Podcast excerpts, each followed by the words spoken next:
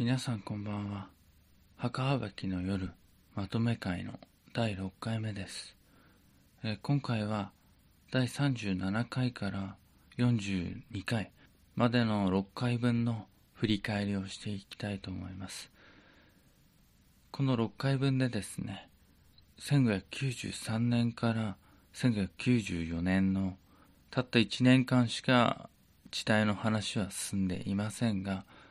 様々な出来事が起こった時期なので、まあ、内容が濃くなってしまったかなとは思います。えっ、とですね1593年と言いますと国内と国外の問題っていうのがいろいろとしわ寄せみたいなものが起こってまして、えー国外ではやっぱり北海沿岸の低地帯でのあの軍事作戦っていうのがどんどん長期化して、まあ、コストがかなりかかっていってしまっている状態、まあ、国としてはですけど。あとはちょっと物価がどんどん高くなっていって特に都市部なんかではちょっと上がっていってしまったのと合わせて、えー、と失業率もちょっと上がってしまってですねロンドンで。そこの大都市圏がやっぱりそういった問題あると地方に波及するというような状況になっていたのかなと。まあ、だからこの小さな島国っていうんですかああなたの住んでる国なんかもそうかもしれないですけどもやっぱり大都市圏がの問題ってのはどんどんとこう地方にね波及しやすい問題地方でこれから現れてくる問題が、まあ、経済的な面ですけども、数年前に大都市圏で起きた問題が地方で見られるようになると、まあ、それは現代でも過去でも変わらないという。あとは国内ではねいくつかの人々の心情とか、まあ、特にねあなたの国と違って、えー宗教間の対立がある国でありますから外国人が労働者として入ってきて彼らに対する排斥だとかあとはピューリタン、えカトリックイングランド国教会。この3つがそれぞれパワーバランスを変えながらねでイングランド国教会はそれぞれを押さえつけたいというような状況の中やっていった。でピューリタンっていうのはロンドン市当局はピューリタンの派閥、まあ、勢力が強くてですね。でその、まあ、国ですね。その上にある王室なんかはイングランド国教会もちろん。これ難しいところですね。ピューリタンもプロテスタントではありますけども彼らの力が強くなるとどうなるかというとイングランド国教会の力が弱まってしまうと。影響力が弱まってしまう。となるとどうなるかというとカトリックがまた力をつけてきてしまう可能性がある。だからピューリタンの活動家なんかがイングランド国教会の権威を弱めるような行動を取ってしまってその効果が現れてしまうようなことがあったらまあ良くないカトリックにとって好都合となってしまうからっていうところで、まあ、パワーバランスを考えて政治を行ってたのかなっていう状況です。まあまた先ほど話したね外国人排斥についてですけどもこれはね現代でもあるような問題に近いかなとやっぱりあの労働力として入ってきたあとは当時はねあの職人、まあ、手に職ある、まあ、技術者として外国から入ってきた労働者たちっていうのが多くてですねもともとロンドンに住んでいたとか、まあ、イングランドに住んでいた人たちの仕事が奪われてしまうような状況があったりとか、まあ、現実にはそんなに多くはなかったんですけどもやっぱりその危機感っていうのは現実に起こっていた現事象よりも大きく捉えられることっていうのがほとんどだと思いますけども、まあ、そんな中でね例えばあなたの住んでる国これからあのどんどん移民の方が増えるかなとは思うんですけども、まあ、難民を受け入れるのか分かりませんが安価なね労働力として、まあ、リスクの低い労働者、まあ、国民よりも外国人をね使った方が刺激する側っていうのは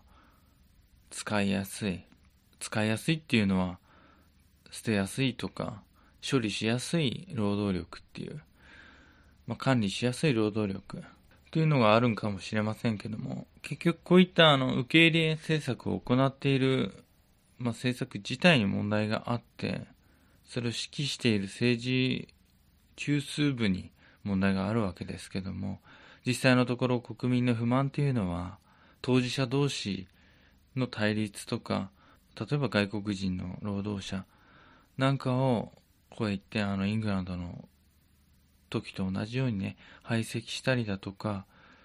まあ、差別したりだとか、そっちを攻撃するという方になってしまうわけですよ。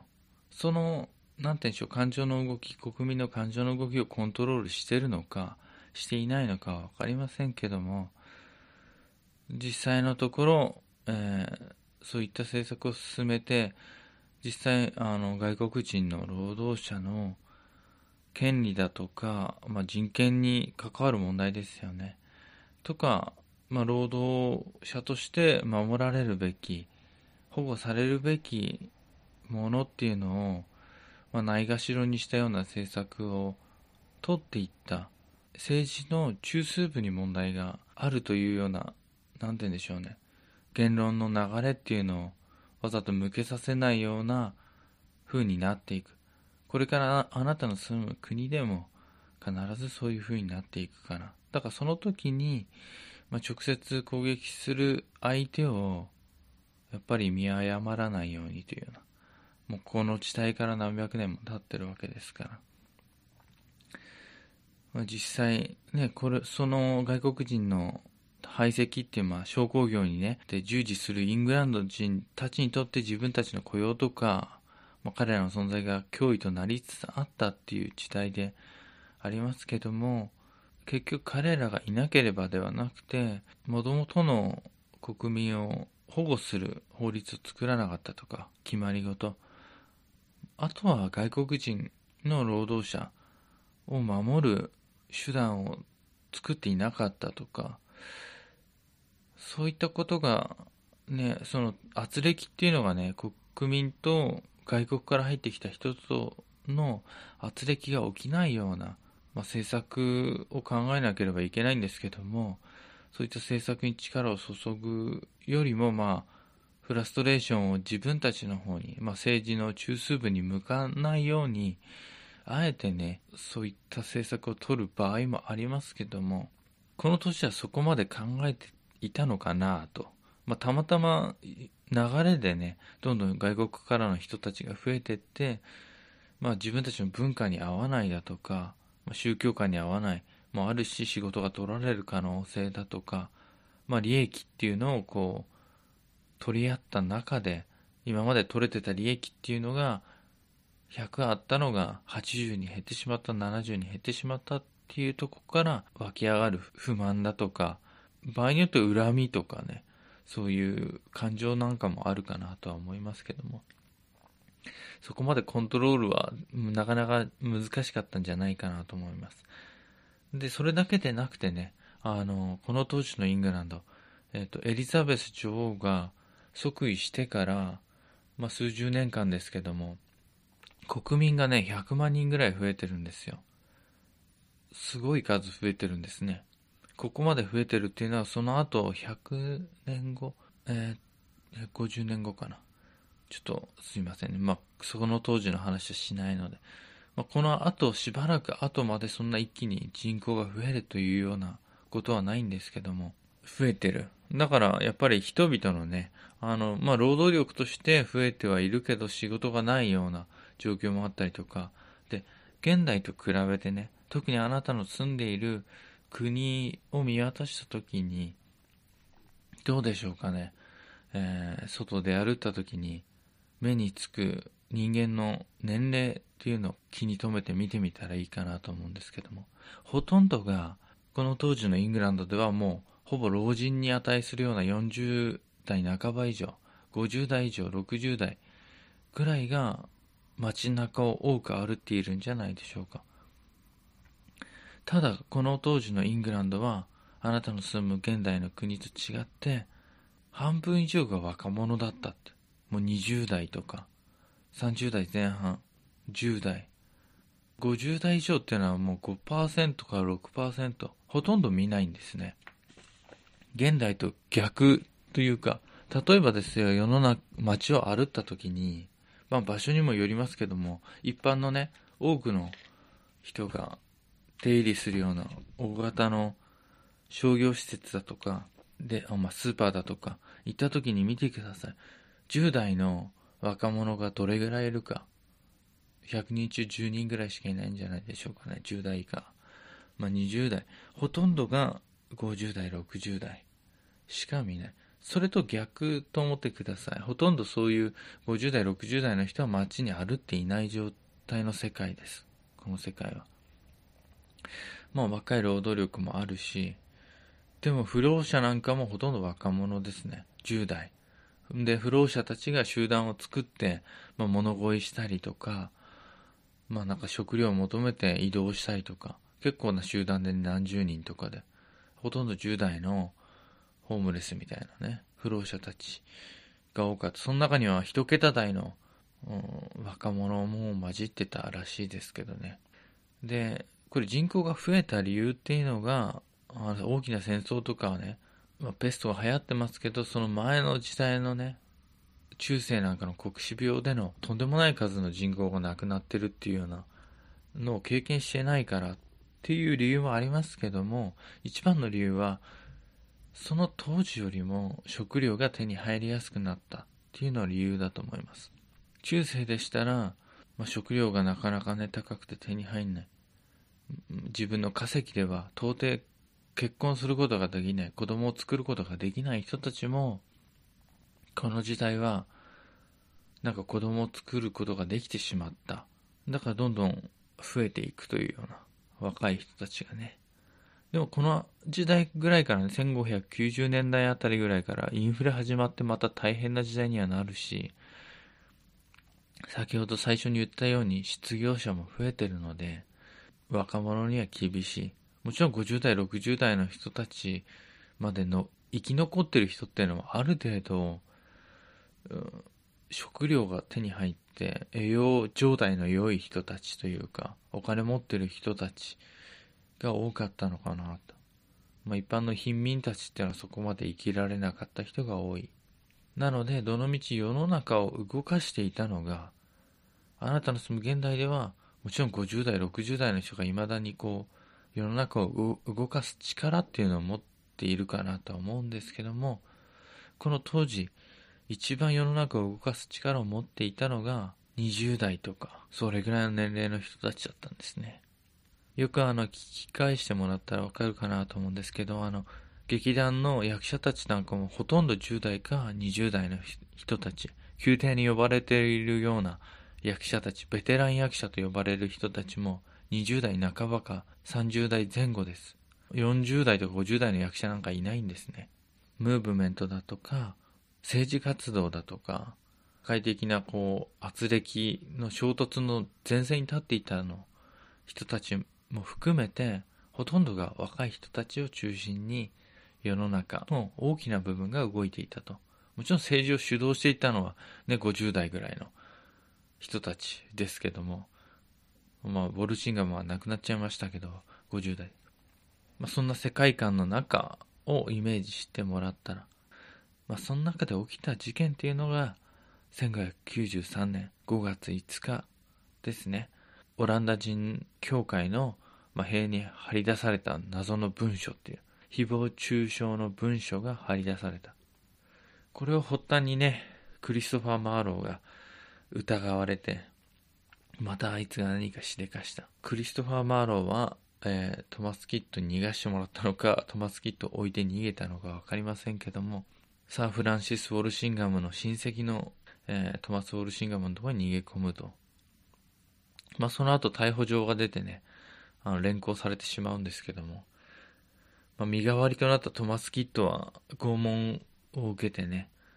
このエリザベス朝演劇の本当に起爆剤となったような人物ですけども、とても有名な詩人。この時代で言ったら、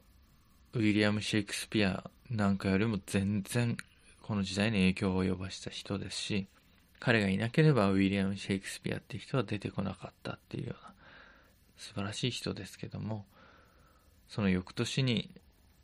傷が回復しなかったのか具合悪くしても若くして亡くなってしまうとでクリストファー・マーローがね謎の死を遂げますけど喧嘩で死んだと、まあ、簡単に調べてもらえれば出てくるかなとは思うんですけどもえー、クリストファー・マーローは居酒屋の喧嘩で亡くなったっていうような記述なんかをよく見るかなと思います。調べてもらえればそうか。でもよく見る、よくよく調べると、えー、バーリー卿ウィリアム・セシルって言って女王の重臣ですね。彼の親戚のにあたるエレノア・ブルっていうね、彼女の邸宅で起きた事件だったと。まあ、そこら辺の関わりはどうかなとは思うんですけども、クリストファー・マーローはね、一旦許されたんですよね。あの、まあ、自分じゃないっていうのが証明できたのかどうかわかんないですけど、枢密に出頭して。だけど、その後にですね、リチャード・ベインズっていう男が、貨幣偽造の時に関わった人物ですね。クリストファー・マーローを裏切って姿を消した。まあ、クリストファー・マーローがとんでもない思想の持ち主だというような垂れ込みを行うんですね。手紙とともに自分の書いた。こういう証拠があるよって。それによってもう一段階動きがあって、その後すぐに、その2日後にですね、クリストファー・マーローは死ぬんですね。だからそこら辺の関わりがあって、何かクリスファー・マーローが処理されてしまったのかっていうような見方もできるかなっていう部分です。でもここは一番謎に包まれている部分。で、彼の死因自体ね、あの、当時はいろいろ言われてたらしいですけどね。あの、同性愛の行為の末、性病にかかって死んだだとか、喧嘩で死んだとか、まあ、実際のところ一般の人たちっていうのは死因なんかわかんないし、別にニュースが流れるわけでもないですからね。SNS があったわけでもないし。で、実際のところどういった死因で亡くなったのかって分かったのは、もう現代に近いところの研究者が見つけた文献、まあ、検視報告書っていうのが見つかって、で、実際、目ん玉にこうナイフが突き刺さって死んでしまったっていうような、即死したっていう、そういった検視報告書が見つかって、昔言い伝えられてた飲み屋での喧嘩ってのが、あ、本当だったんだなっていうのが分かったらしいですけどね。実際あの第30回聞いてもらえればなと思うんですけどもクリストファー・マーローが亡くなる時に亡くなった場所にですね、まあ、ロバート・ポーリーをはじめトマス・オルシンガムと関わっていた諜報員たちが集まって食事会をした。なぜ集まったのかっていうね各地から情報の任務から戻ってきてすぐにそこに集合してるわけなんですけども、そこにクリストファー・マーロが呼ばれて亡くなってるんですけど、じゃあ、もしね、陰謀で亡くなったとしたら、喧嘩ではなくね、どういった理由からだったのかなたびたびね、問題行動を起こしたりとか、影響力のあるクリストファー・マーロなんですよね。まあ、劇作にも。そうだ、思想自体もかなり刺激的な影響力を持ってるような人物。で、当時じゃ考えられないようなね、まあ、無神論的なものの捉え方だとか、まあ、それがね、国民とかに影響を与える可能性もあるかもしれませんし、まあ、何かと影響力のあった人物で、いろいろ問題行動を起こすことが多かった。で、彼をね、守ろうとする勢力、トマス・ウォルシンガムは、フランシス・ウォルシンガムの意思を引き継いだ方ですね。と、まあ、枢密院のね、枢密院っていうのはバーリー卿ウィリアム・セシルの動かす枢密院との圧力の中で死んでしまったのかなぁと。だけど、実際そこのあの、現場にいた諜報員たちはバーリー卿とカトリックと関わりがあったのかもしれない。まあ、カトリックを厳しく取り締まる枢密院を動かすね、バーリー卿の諜報員ではなく、トマス・ウォルシンガムの諜報員たちが現場にいた。で、ここがね、面白いとこなんですけども、フランシス・ウォルシンガムっていうのは、何々に取り入るとか、そういう、なんて言うんでしょうね、政治的な駆け引きっていうよりも、実際本当に国内の安定と、まあ、女王、エリザベス女王の政治を支えるためにこの諜報員使ってたんですけども、自分が金稼ぎたいだとか、権力をもっとね、強いものにしたいと、まあ、実際のところ女王のね、右腕左腕みたいなところですから、権力に対してはそうはなかったんでしょうけど、まあ、めちゃくちゃね、エリザベス女王にこき使われて、好かれてもいないけど、それでも国と女王のために尽くしたのがフランシス・ウォルシンガムなんですが、彼の親戚のね、諜報員、フランシス・ウォルシンガムから幾人かの諜報員とか、諜報機関の機能をもらったであろうトマス・ボルシンガム親戚の。彼はそうではなかったようです。どうやら枢密院に取り入ってもう少しね自分の権能っていうの、まあ、権限っていうのを上げたいなっていう野望があった野心があった人でだからクリスファー・マーローみたいな人は邪魔だなってこれ以上問題を起こされてはカトリック外国人またはピューリタンイングランド国教会それぞれにとって波乱の種になりそうだなっていう人物ではあるんですよ。確かにクリストファー・マーローは。なので、誰にとっても、そうやって問題を起こされては得にならないような人物とか立ち位置、まあ、考え方となっていたクリストファー・マーロ。まあ、数密にはね、カトリックともしかしたらクリストファー・マーロは繋がってるんじゃないかって。こんな影響力ある人物がまあ、パトロンたちとね、結託してカトリック放棄なんかまた促されてしまっては困るっていうようなのもあったかもしんないし、あとは、まあ、無神論的にね、まあ、そもそもそういった神とかっていうのを、まあ、冒涜するような考え方が広まることに対する懸念だとか、まあ、たま、なん、いろいろな理由つけてますけど、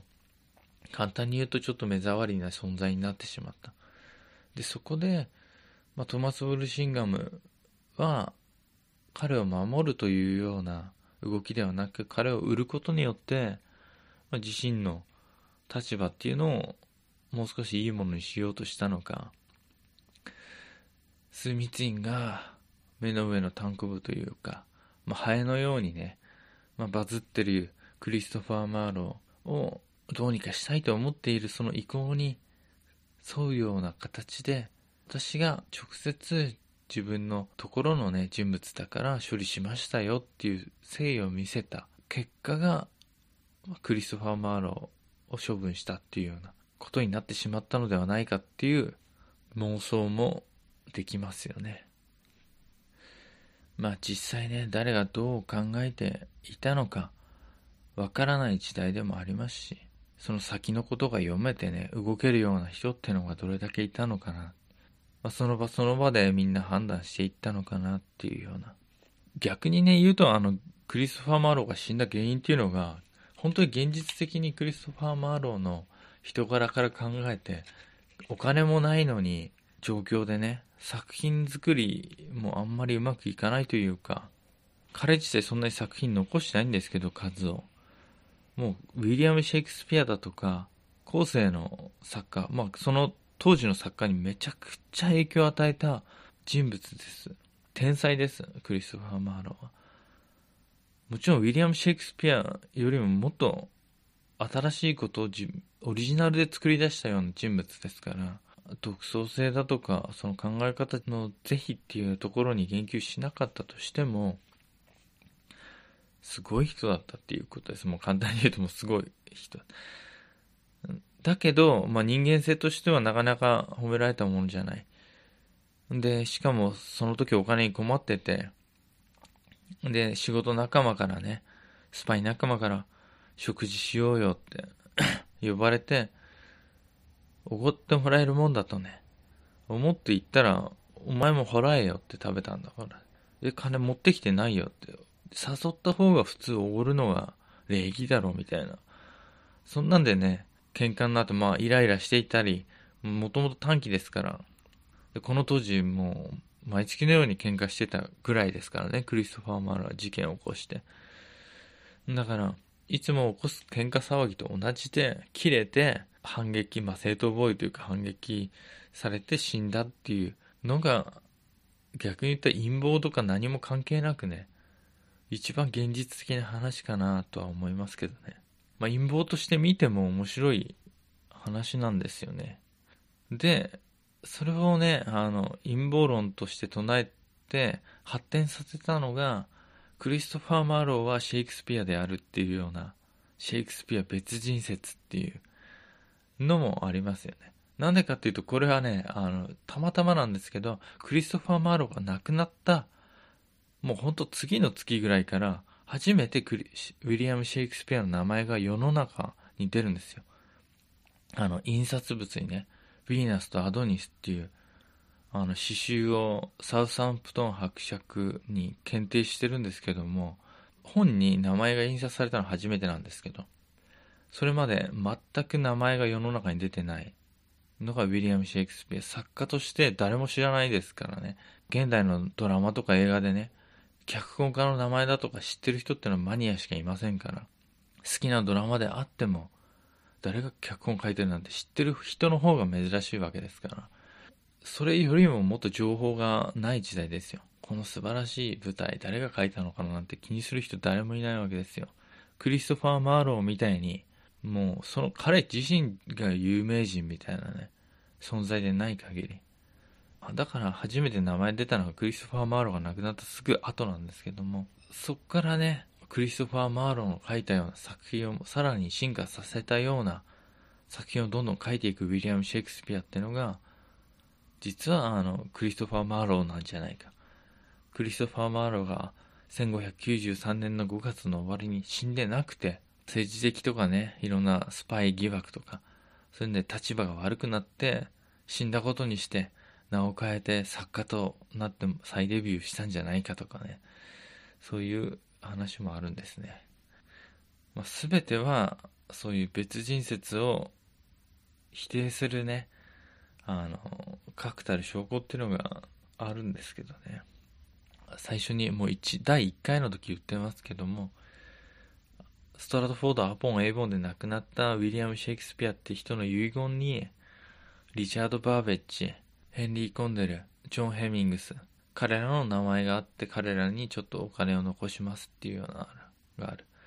なんでそこで亡くなったウィリアム・シェイクスピアっていうのが彼らの名前を残したのかっていうところが結びつかないのでね。クリストファー・マーローがウィリアム・シェイクスピアって名前に変えてスタートフォード・アポン・エイボンで亡くなって遺産を残したっていう風に考えられないので、クリストファー・マーローについてはもっともっと深く掘り下げたかったんですけども、まあ、こういった人物いたんだなっていうような、なかなかちょっと調べるのにも手こずりまして、資料も残ってない3人のスパイについての文献とかっていうのも、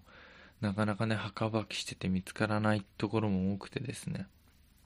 本当にイングラム・フライザーだとか、ニコラス・ケアーズっていう名前っていうのは、簡単に見つかる墓ではなかったっていう。ロバート・ポーリーについてもそうですね。結構この辺は忘れられた墓場をね、掘り下げていった部分であります。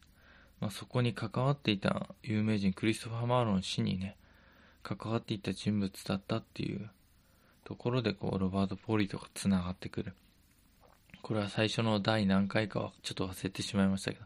最初の方でね、イングランドのこの当時の社会情勢だとか世界観を説明する時の回で、エリザベス女王暗殺事件に関わったスパイがここでも出てきたんだっていうようなつながりでね、また前を聞き返してもらったり、その当時の人物がね、ひょんなとこで顔を出したことに対する発見とか感動を味わってもらいたいなと思で、第39回にですね、あの、ブラックフライヤーズの印刷屋っていうのをやったんですけども、リチャード・フィールドっていうウィリアム・シェイクスピアの実家の近所の人ですね。この人がロンドンに出てね、印刷屋として成功したというような話でした。で、多分顔見知りというか幼馴染でしょう。少し年上ですけど2、3歳。ウィリアム・シェイクスピアは彼のところにある本、まあ、彼のとこで印刷してコピー本を売っていくんですけども、彼のとこにある原本みたいなのをね、訳して国内に販売するような印刷業をやってだから出版屋さんと印刷屋さんっていうのは現代の感覚で言うと印刷屋さんは自分でね本翻訳して印刷して売ったりしないですけども当時はやっていたっていう。え、ー、とここにあるね原本がほとんどねウィリアム・シェイクスピアの作品の種本になっているっていうような事実があるので間違いなく読ませてもらってたんじゃないかなと思います。なんでかっていうと本めちゃくちゃ高くてですねウィリアム・シェイクスピアが1本戯曲を書いた分のねポンドぐらいしかもらえないんですけどそれぐらいの収入じゃとてもじゃないけど買えないような本ばっかりなんで10本も20本も書かなきゃ買えないような本を種本にしてるんで、同郷のよしみで、ここでいろんな種本としてね、読ませてもらってたんじゃないか。で特にね、あの、現代の創作と違って、当時っていうのは種本っていうのを使って、あの、そこに書かれているものを戯曲化して、まあ、作品化するっていうようなものもあったり、詩があったりだとか、元はオリジナルで誰か作った物語だとか、まあ歴史書もそうですけども、誰か作ったのをベースに作ってるんで、今後のね、ウィリアム・シェイクスピアの作品を見ても、100%彼オリジナルで作ってるような作品っていうのはね、ゼロから彼が作ったような作品っていうのはほとんどないんですね。もう誰かのを改変して自分なりのストーリーだとかキャラ作りだとかして作り直して世に出してるっていうのがほとんど他の作家たちもそうやってやっているだから新しい試みだとかっていうのは付け加えるスパイスとしての作家独自のねオリジナリティっていうのはそういうところで発揮してってストーリーだとか、うん、物語をゼロから作るっていうことはしてないんですね。だから種本っていうのが必要になってくる。ウィリアム・シェイクスピアはあのフランス語とかねもうちゃんと読めたとか、なんでかというと、まあ、作品の中にフランス語が出てくるんですけど、これね、あの、同郷のリチャード・フィールドの奥さん、奥さんっていうのがちょっと年離れたね、師匠の元妻なんですけど、それと結ばれて、まあ、その奥さんっていうのはユグノーですよ。ユグノーっていうのはフランスとかあっちの方から渡ってきた人なんですけども、オランダから渡ってきた人もユグノーっていうの人もいるんですけども彼女はね旦那と共にフランスのパリあたりから来たんじゃないかと言われていてもちろんフランス語が話せるわけですよ。だからそ彼彼女の力を借りてるんじゃないかとは思います。本当に通い詰めてた印刷屋の奥さんがフランス人ですからすごい語学が堪能でねだったっていうわけでもないんじゃないかと思います、シェイクスピアは。こう、レガシー化するとね、すごい素晴らしい人だったっていう、こう、伝説化すると、そういう、何でもできたんじゃないかっていうふうに思われがちですけども、実際当時の人間関係を、こう、深掘りしていくと、協力してくれる人とかがいて作品作れたんかなと思います。ここに通っていたんじゃないかっていう話をしたいがためにね、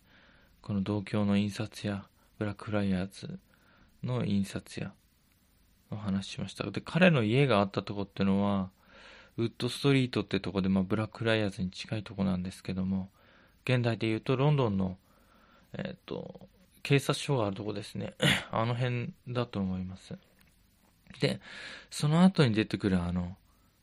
ちょっと裏方さんの話ね。ジョン・ヘミングスって言って軽くね墓暴きした感じだとジョン・ヘミングスって役者なのかなっていう風にしか出てこないんですよ。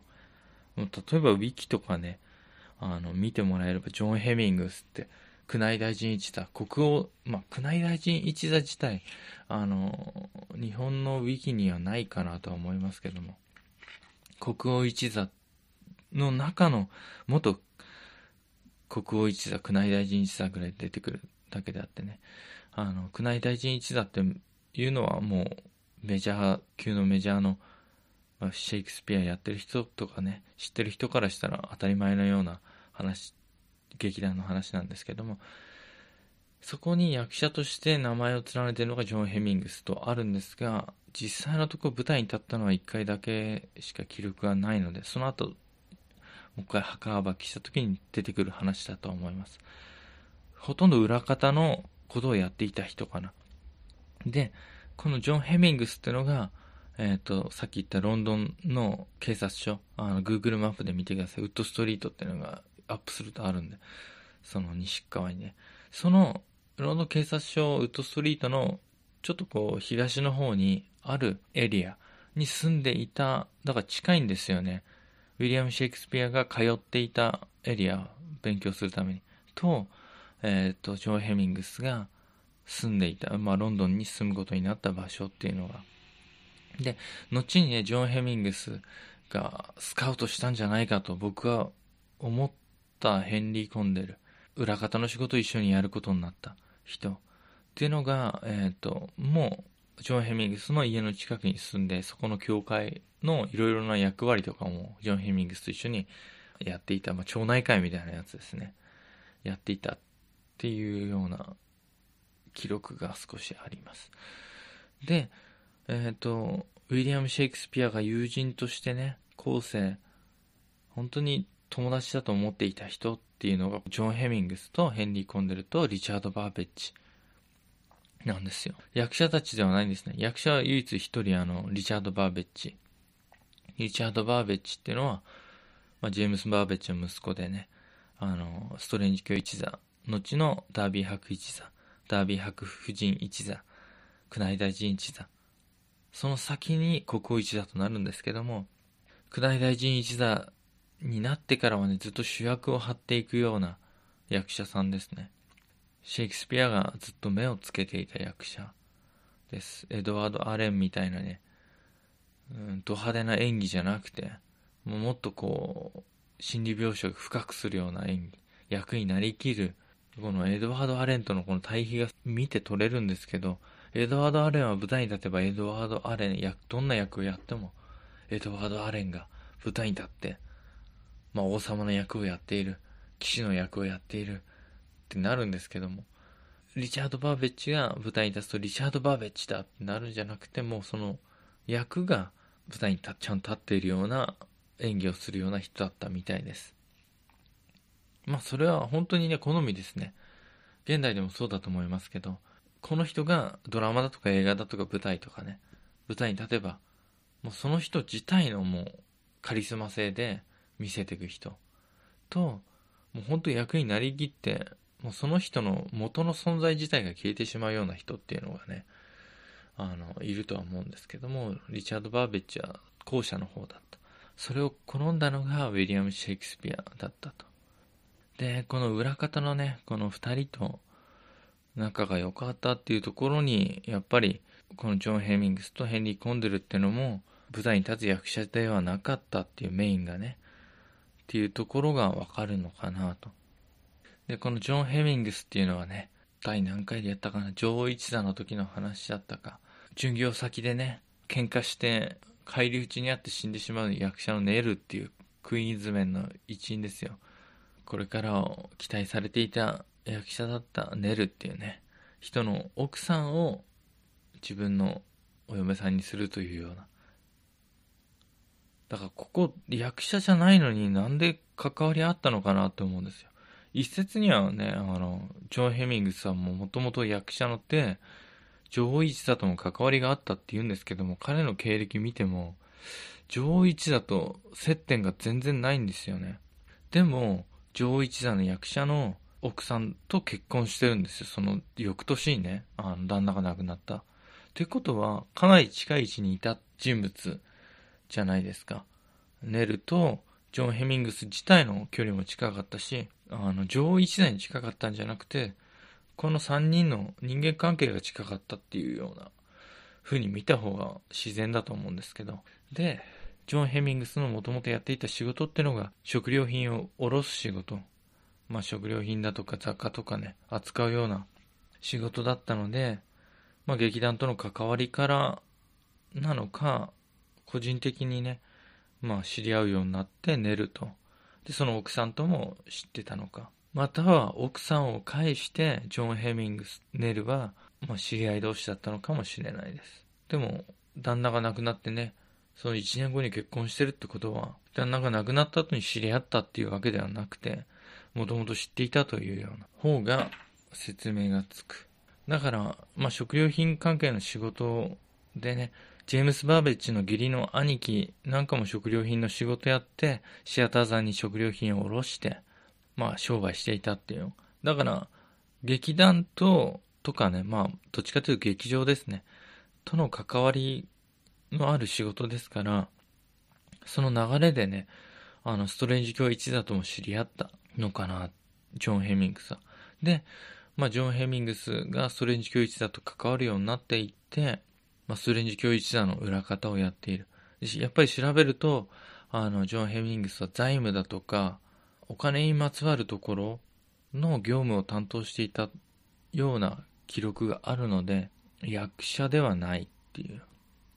まあ、先に言ってしまいますと、実はジョン・ヘミングス、ウィリアム・シェイクスピア、ヘンリー・コンデル、裏方の人たちが舞台に立つ舞台っていうのがあるんですよ。くせ者揃いっていう。ベン・ジョンソンっていう人が書いた舞台なんですけども、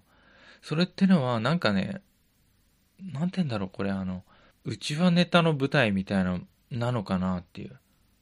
その、劇団とかね、宮内大臣一座に関わる人たちとか友達とかね、役者友達とかが、オールスターキャストでこう舞台に立つっていうような芝居なんですよ。だから、それに一回ウィリアム・シェイクスピア舞台に立ってるんで、だから裏方も含めてね、なんかオールスターでやるっていうような芝居があったんですよ。その時に立ってるだけなんですね。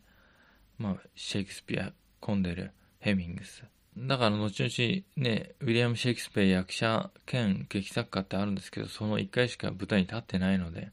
役者とは呼べないと思います。オールスターキャストの時に、まあちょっとね、本来の何回もね、劇場で芝居をかけるような、何回もかける芝居ではなく、その時のパーティー的なね、あの芝居だった。それに出てる。面白いですね。その当時から、まあ、現代でもありそうですね。その裏方さんが表に出る、出て、オールスターでなんかやるみたいなさ、そういうイベントってありそうじゃないですか。まあちょっと悪ノリ的なね。悪ノリだけど、ファンには嬉しいみたいな。あるかもしれないです。で、これですね、あの、1594年、年が明けて、まあ、先に宮内大臣一座の話しちゃいました。名前出しちゃいましたけど、ダービー博、ファーディアント・スタンリー、まあ元ストレンジ教ですね。1593年の秋に父親が亡くなって、まあ、第5代ダービー博となったファーディアント・スタンリー。彼はね、イングランド一の土地を持ち、しかも王位継承権まで持つ男です。彼が半年後、謎の死を遂げてしまうと。1594年の春にですね。まあ、これは陰謀があったんじゃないか。本当に病気で死んだんじゃないか。でも検視の結果だと、毒殺の可能性が高いとされてるんですね。彼がカトリック教徒として何か放棄を促していたとか、国内の不安定な情勢を招こうとしていたというようなものは見て取れないんですよね。あの、ちゃんと調べると。何度も何度も話の中にで繰り返し出てきますけど、とにかく王室と、まあ自分の治める地域のカトリック、旧来のカトリックたち、まあ自分たちの地域ですね、治める地域と王室、そのバランスを取ろうと、本当に若いながらね、力を注いできた人物なんです。それは本当に父親がやってきたこと以上に、まあ、そのスタンリー家っていうものの責任っていうのをちゃんと心得てね、行動していた、慎重に行動していた。しかも父親とは違って、王位継承権まで持つわけですよ。それは母方の血の流れからそうなるわけですけども。じゃあこの時にエリザベス女王が亡くなった誰が王位継承権持つかって言ったら、ファーディナントの可能性が高くなるわけなんですけども、まあ、そういったところのね、あの自分の血筋についての認識っていうのを強く持って、だからって国内放棄を促して、エリザベス女王を暗殺して自分が国王になろうっていうような欲望が見て取れる人物でもないんですよ。ちょっとあの、フランシス・フォルシンガムに似てるとこがあって、なんとかね、こう、不安定な状況っていうのを招かないようにするために行動する。フランシス・フォルシンガムは、まあ、政治だとか、まあ、監視を行ってね、そういう不安定な状況を起こさないように尽力してましたけど、彼は自分の立場を利用されないようにだとか、まあ、自分の行動次第でね、何か国内の不和が起きてしまうようなこともありかねないので慎重に行動していた。まあそれなのにね、誰の恨みか知りませんけども、誰の陰謀か知りませんけど、殺された。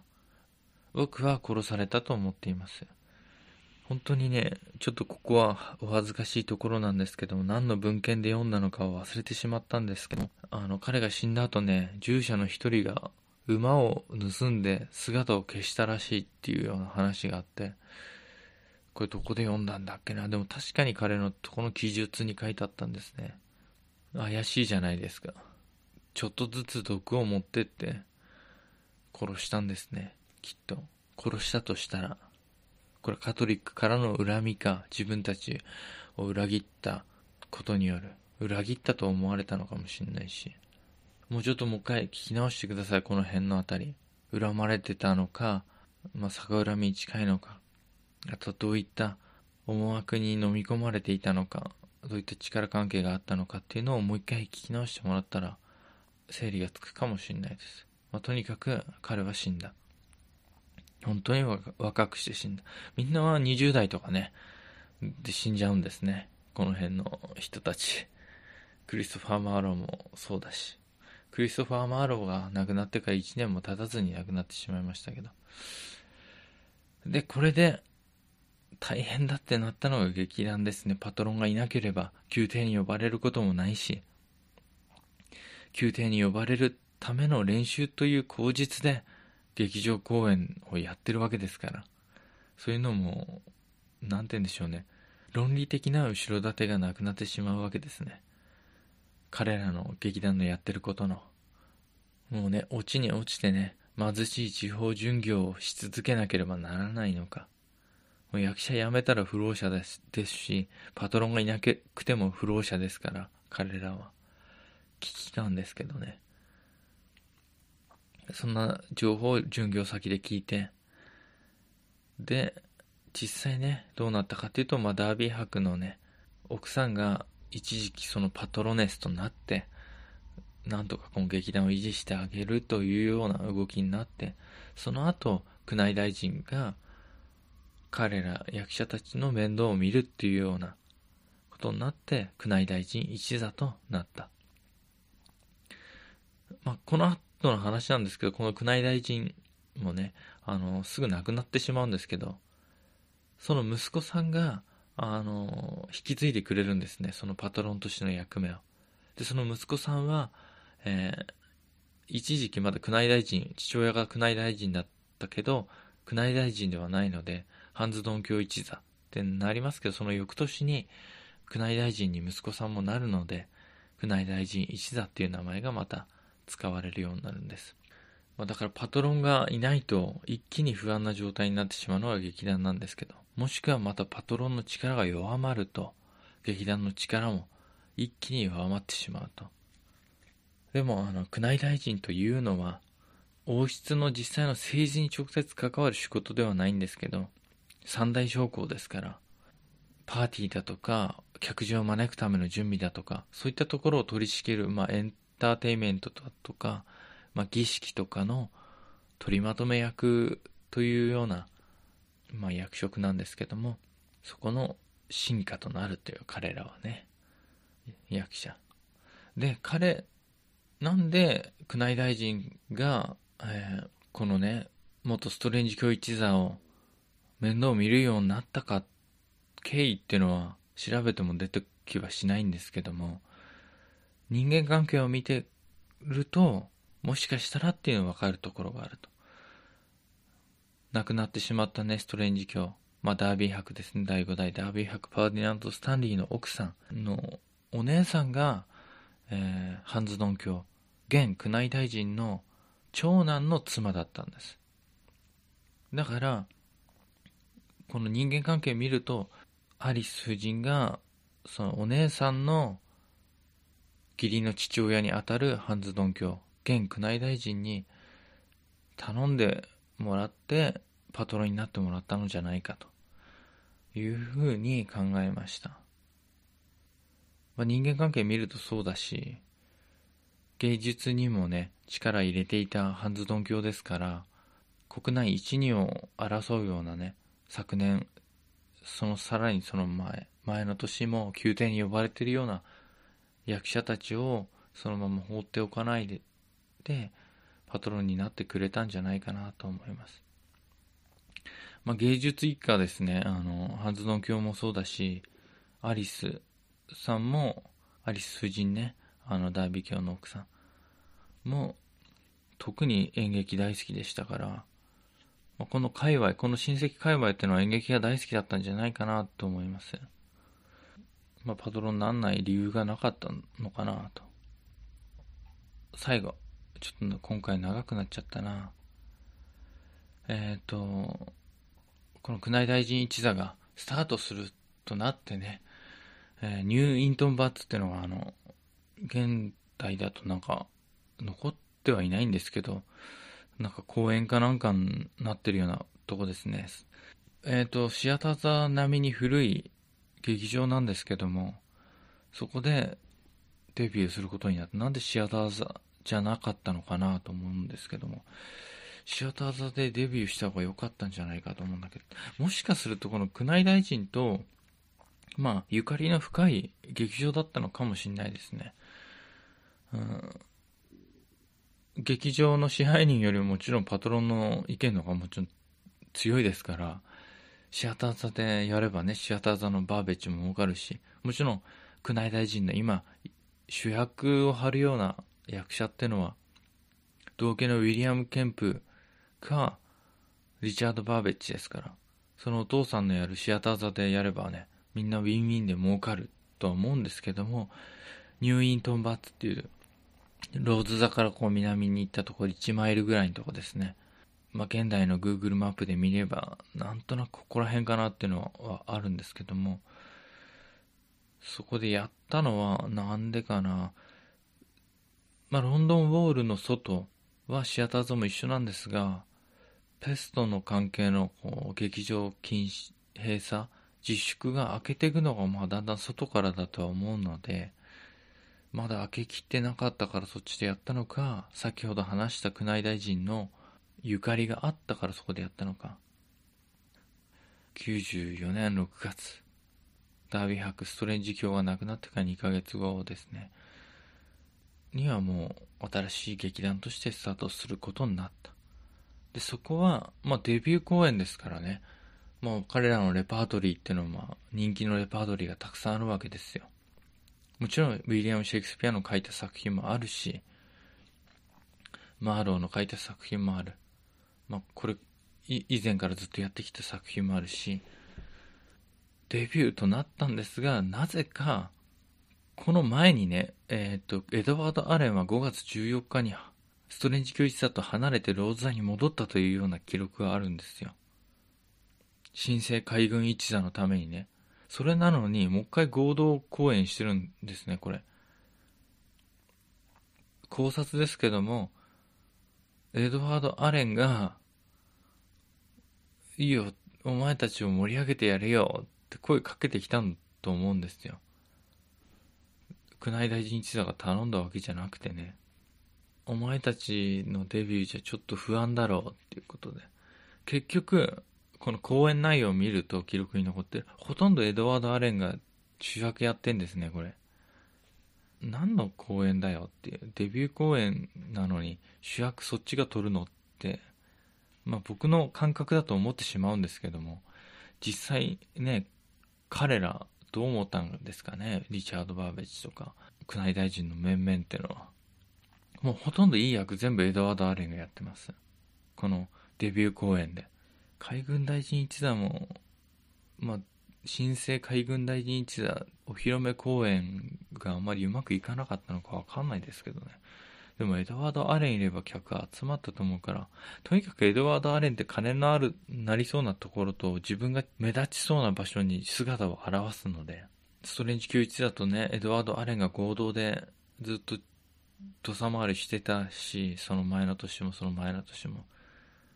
引っ張っていたのは事実だけど、実際自分が一番活躍できる場所で活躍してたのがエドワード・アレンなのかなと思います。引っ張っていたとか、助けてたとか、そういう理由ではなくね。今回もそれ。だけど、それ、この公演、えー、宮内大臣一座のお披露目公演以降、海軍大臣一座のエドワード・アレンが中心に立った宮内大臣一座のお披露目公演以降、意味がわかんないですけども、これ以降ね、あの、もう彼らは同じ舞台に立つことはない。完全なライバルとして、自分のホームの劇場ってのもこれから確定してくるんですけども、そこを中心に競い合っていく、本当に競い合っていくような状態になっていきます。で、ここで演じられていた学者たちを悩ませている記述があって、ハムレットっていうのを上演してるんですよ。これは、ウィリアム・シェイクスピアが書いたハムレットではないです。この10年近く後、数年後ですから、にハムレットっていうのを書くんですけども、まあ、数年後ですね、ハムレットっていうのを書くんですけども、まあ、上演されるウィリアム・シェイクスピア。それとは違う、その元になった原ハムレットっていう風に表現されてます。書き分けるというか、あの、文献とか残ってる間違えないようにね、ここにハムレットっていう記述がある。で、これの主役をやったのもハムレットに似つかわしくないね。ウィリアム・シェイクスピアのハムレットをイメージするなら、エドワード・アレンが派手にね、でっかい声出して身振り手振り大きくしてやるような演技のハムレットは想像つかないと思うんですけども、エドワード・アレンが主役をやったと思われます。これを見てね、ウィリアム・シェイクスピアはハムレットっていうのはこういう作品じゃない、違うと思って、リチャード・バーベッジを主役にしたハムレットを書いたのかもしれません。もっと心理描写を細かくね、推理描写を細かくやったハムレットっていうのをこの後書いた。ま、これからどうなっていくかっていう話なんですけども、生き残る劇団と死んでしまう劇団、生き残る劇場と死んでしまう劇場ってのが大きく分かれてくるんです、これから。それは彼らの実力とかそういうのもありますけども、枢密院とロンドン市当局の動きっていうのが大きく彼らの劇団たち、役者たちの人生、まあ、運命を左右していくことになります。それによって、戯曲を書く詩人たちの作品作りにも影響を及ぼしてくるんですね。えー、今まで通りの作品がを書いていた詩人たちっていうのは生き残れなくなっていく。時代に合わせたもの。しかも時代に合わせた時代というのはえっ、ー、と、流行っていうのと、当局の規制とか圧力、それに沿ったものっていう意味です。まあ、その時代の流れに沿った作品を作れないと残れなくなってきてしまうんですね。だからこの当時ね、これ以降、クリストファー・マーローは生きて好きに作品書いていたとしたら生き残れなかったのかもしれないと。想像できてしまうような世の中の流れになっていくんですけども、その中で一番名を上げていくのが、もちろんウィリアム・シェイクスピアなんです。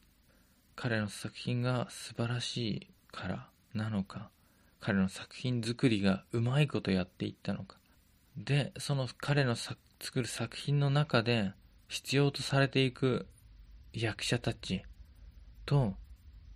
必要となくなってしまうような役者たちっていうのが分かれていくんです。必要となる役者たちっていうのはどんどん未来に進んでいきます。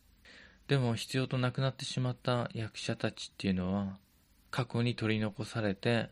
時代の中に埋もれていつかは消えてしまうことになってしまいます。まあそういった話がこれ以降ですね、1594年以降、まあ1600年くらいまで、以後5、6年の間に大きく動いていくので、まあ、その辺を楽しみにして、まあ、ウィリアム・シェイクスピアという、ね、彼自身に対する考察っていうのはこれ以降もなかなかしていけはしないですけど、なぜかというと記録がないので、周りの人たちの人生をもう一度ハッカーばきしていく中で、まあ、ウィリアム・シェイクスピアの姿っていうのを浮かび上がらせたいなと思います。長いまとめ会でしたけども、お聞きいただいてありがとうございました。それではまた、さようなら。